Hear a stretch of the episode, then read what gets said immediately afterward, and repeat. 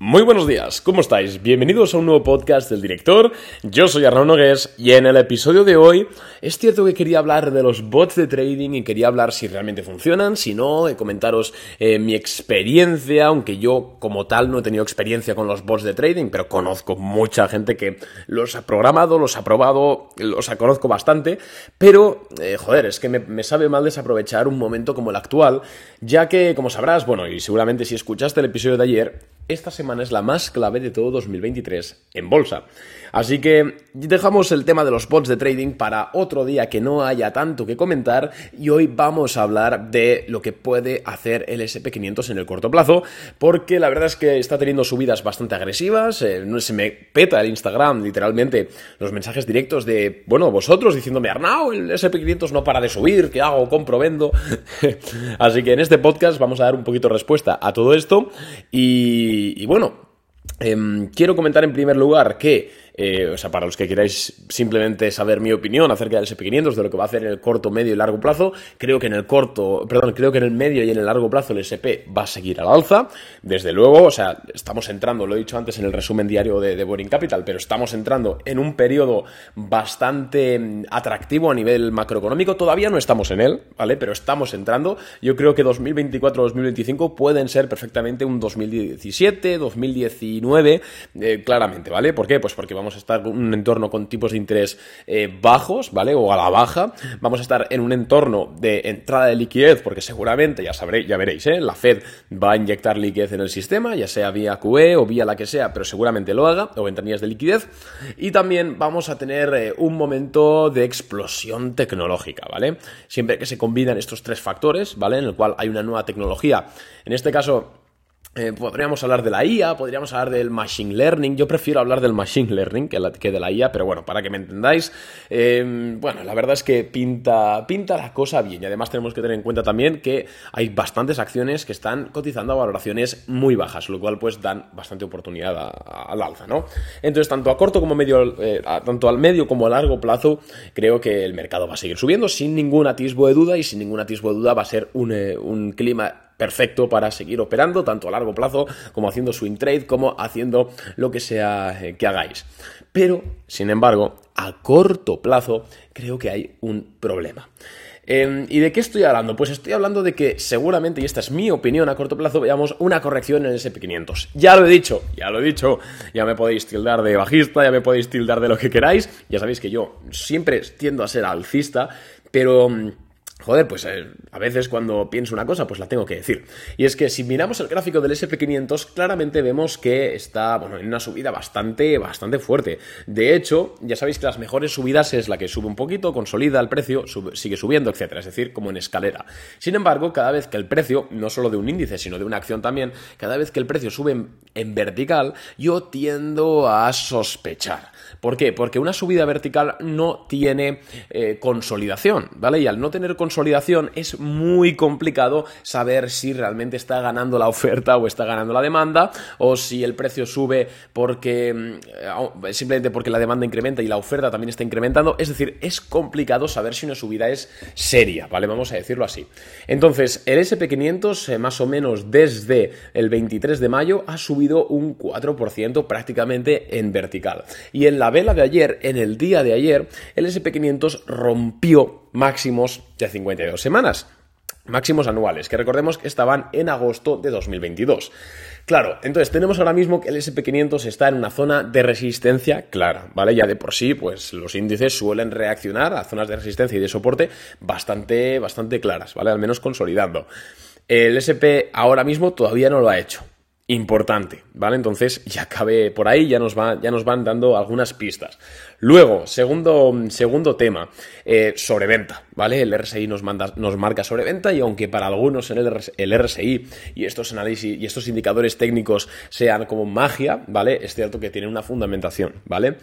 Y cuando hay una sobrecompra o una sobreventa, ¿vale? Ahora mismo está en sobrecompra el SP, eh, pues tiende a corregir. Esto es algo estadístico, ¿no? es que yo me lo esté inventando, es algo estadístico. Y también vamos a ver eh, más detalles, más detalles y más cositas. ¿Por qué? Porque en primer lugar el SP500 subió ayer un 1%, ¿vale? O casi, un 1, el Nasdaq un 1,5%, etc. Pero tenemos que tener en cuenta que ayer no hubo ningún dato macroeconómico que justificase esa subida. De hecho, es hoy, a las dos y media hora española, que lo estaremos comentando por redes sociales y por Boring Capital, así que si eres cliente, simplemente estate atento al canal de Boring Capital. Y si no eres cliente, pero me sigues en Instagram, pues estate atento a Instagram porque tendremos que eh, comentar el dato de inflación por, por ahí. Dicho esto, Claro, ayer no tuvimos nada, hoy tenemos el dato de inflación. Sin embargo, ayer el SP subió un 1%, descontando un buen dato de inflación y descontando también eh, una Reserva Federal más positiva o más laxa, no solo porque pausa los tipos de interés, sino seguramente también el mercado está descontando que Powell va a ser más eh, permisivo en su discurso, que sobre todo creo que es lo más importante. E y esto es importante, ¿eh? e independientemente de que el mercado finalmente, o el, IPC y la decisión de tipos de interés eh, sea lo que se espera, podemos ver un recorte en los mercados. De esto llevamos hablando años en este podcast. Si este podcast tiene 5 años, mínimo lo hemos comentado 10-15 veces, tanto a la alza como a la baja. Grabaros esto a fuego, amigos. Cuando un activo, o cuando un índice, o cuando lo que sea, reacciona antes de una noticia, Normalmente cuando esa noticia se confirma, independientemente de que el mercado estuviese en lo cierto o el activo estuviese en lo cierto, tiende a realizar el movimiento contrario. Vale, esto es lo que se llama buy the rumor, sell the new. Bien, em, no sé si recordáis, hace un año y pico, cuando teníamos los datos de, inflación que eran cada vez más malos, es decir, la situación contraria a la actual, lo que ocurría era lo siguiente. El día anterior al IPC, el mercado caía, descontando un dato de inflación negativo. Pero al día siguiente, cuando se confirmaba ese dato negativo, el mercado subía. Y decía muchas personas, ostras, ¿cómo es posible? Pues amigos, porque la subida ya estaba descontada del día anterior. Y aunque independientemente luego el mercado puede seguir subiendo o bajando, eso ya es otro tema, en el día o en los días que se produce esa noticia, se suele producir el movimiento contrario. Entonces, volviendo al caso actual. Ahora mismo, ¿qué puede pasar? ¿Qué creo yo que va a pasar? Y esto es una opinión, no tiene por qué, pero es muy probable. Y si no, ya yo creo, vamos, es que llevo muchos años en la bolsa, amigos, y, sería la primera vez o de las primeras veces que no sucede. Cuando el mercado, como ayer, sube un 1% antes de una noticia a priori positiva, que es una inflación más baja, o la noticia de mañana, ¿no? Que es unos tipos de interés en pausa, normalmente cuando se confirma la noticia, el mercado caerá. Seguro, seguro no, ¿eh? Muy probable. Entonces, amigos, para aquellos que estéis haciendo DCA a largo plazo con, vuestros fondos indexados o vuestros ETFs, ahora mismo para mí no es un buen momento comprar. Postergad vuestra compra una semana. Es cierto que puede ser que no ocurra lo que he dicho yo y siga subiendo. Puede ser. Me parecería muy raro, ¿eh? Pero puede ser. El mercado al final puede hacer todo. El mercado nunca está equivocado. Los que nos equivocamos somos los analistas, ¿vale? Eso quiero que quede claro. Pero hablando de en estadística, probabilísticamente, ahí está. Entonces, yo soy un fiel defensor que, el que tú nunca sabes lo que va a hacer el mercado, tanto como analista como como inversor, nunca sabes qué va a hacer el mercado. Lo que tienes que hacer, nuestro trabajo, mi trabajo, es calcular las probabilidades que hay de que un escenario se dé y pues apostar o actuar eh, conforme a la estadística. De esta forma, en el largo plazo podemos ganar dinero. Ya está. Ya está. Entonces, hacer una aportación en el SP500 ahora, si voy a largo plazo, me parece mala idea. ¿Por qué? Porque seguramente corrija. No hablo de una caída de un 10%, ¿eh? hablo simplemente de una corrección. Igual cae un 1% o un 2%, eso no te sé, no te sé concretarlo, ¿vale? Pero eh, corrección. Em, luego de esta corrección, ¿qué puede pasar? Porque muchos me decís, Arnau, ¿eh? ¿qué pasa? ¿Que ahora el mercado va a caer, etcétera? No, yo pienso que lo que va a ocurrir es lo siguiente. Eh, va a haber un pullback en el, en el S&P 500, en, el gráfico, eh, pues de un 1, 2, 3%, lo que sea, whatever, y luego seguramente se reanude la tendencia alcista. ¿Por qué? Porque el mercado tenéis que entender que tiene que sacudir, tiene que sacar a las manos débiles, ¿no? Que se llama. No me gusta este tipo de expresiones porque me recuerdan mucho al entorno cripto que se puso tan pesado en 2020 y 2021, pero es cierto, al final el mercado lo dominan grandes patrimonios, grandes fondos, fondos de cobertura, y ellos quieren el pastel para ellos. Entonces, eh, tratan de sacudir los activos para que pues, la gente normal se pire y les deje mejores precios a ellos. Esto es así. O sea, no, no es que me lo invente yo. Entonces, cuidado. Cuidado. También cuidado para los que tenéis abiertos calls en el SP500. ¿Por qué? Calls son opciones de, de al alza, ¿vale? Pequeño, pequeño paréntesis. ¿Por qué? Porque ahora mismo le estáis ganando dinero seguro, ¿vale? Porque eh, joder, pues está en máximos de 52 semanas y yo creo que el riesgo que estáis asumiendo manteniendo esa call abierta es muy alto. Entonces yo lo que haría sería liquidar la call a mercado y realizar los beneficios que, sean. ¿Vale?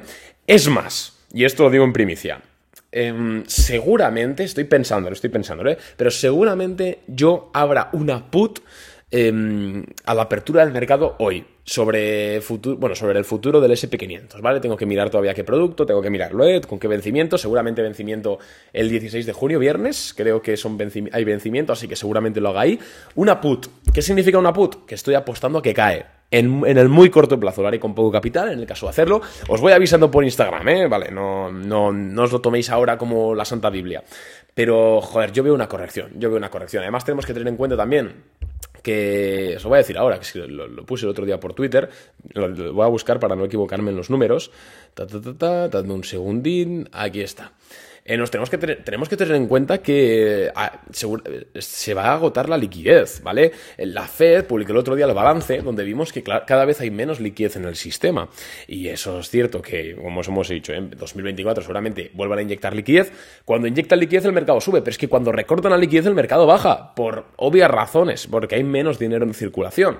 Entonces, esta es otra presión a la baja eh, que hay en el, sobre el SP500, sumada a todas las anteriores.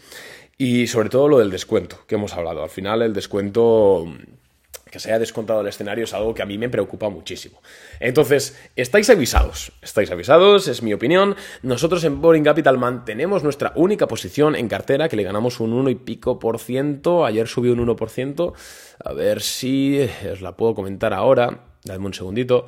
FRHC es Freedom Holdings, pinta bien, una compresión brutal, pero bueno, no se ve muy afectada por el mercado, es un poco aparte, pero, pero bueno, estamos esperando también para entrar en otras acciones. Simplemente esperaremos a que pasen estos dos días de revuelo, eh, tanto por, eh, imaginaos que en el, caso, en el caso de que sorprendan los datos y salgan fuera de lo estimado, entonces ya el mercado sí que se puede pegar un batacazo, ¿eh? Pero así que nosotros vamos a esperar dos días, no tenemos prisa y ya eh, operaremos en, consecuencia. Pero en definitiva avisaros de eso, que cuidado. También el Fear and, el Fear and Greed Index está en Extreme Greed, es decir, en codicia extrema y pues normalmente no suele comportarse muy bien el mercado cuando se dan estas condiciones. Y en definitiva, amigos, tened cuidado.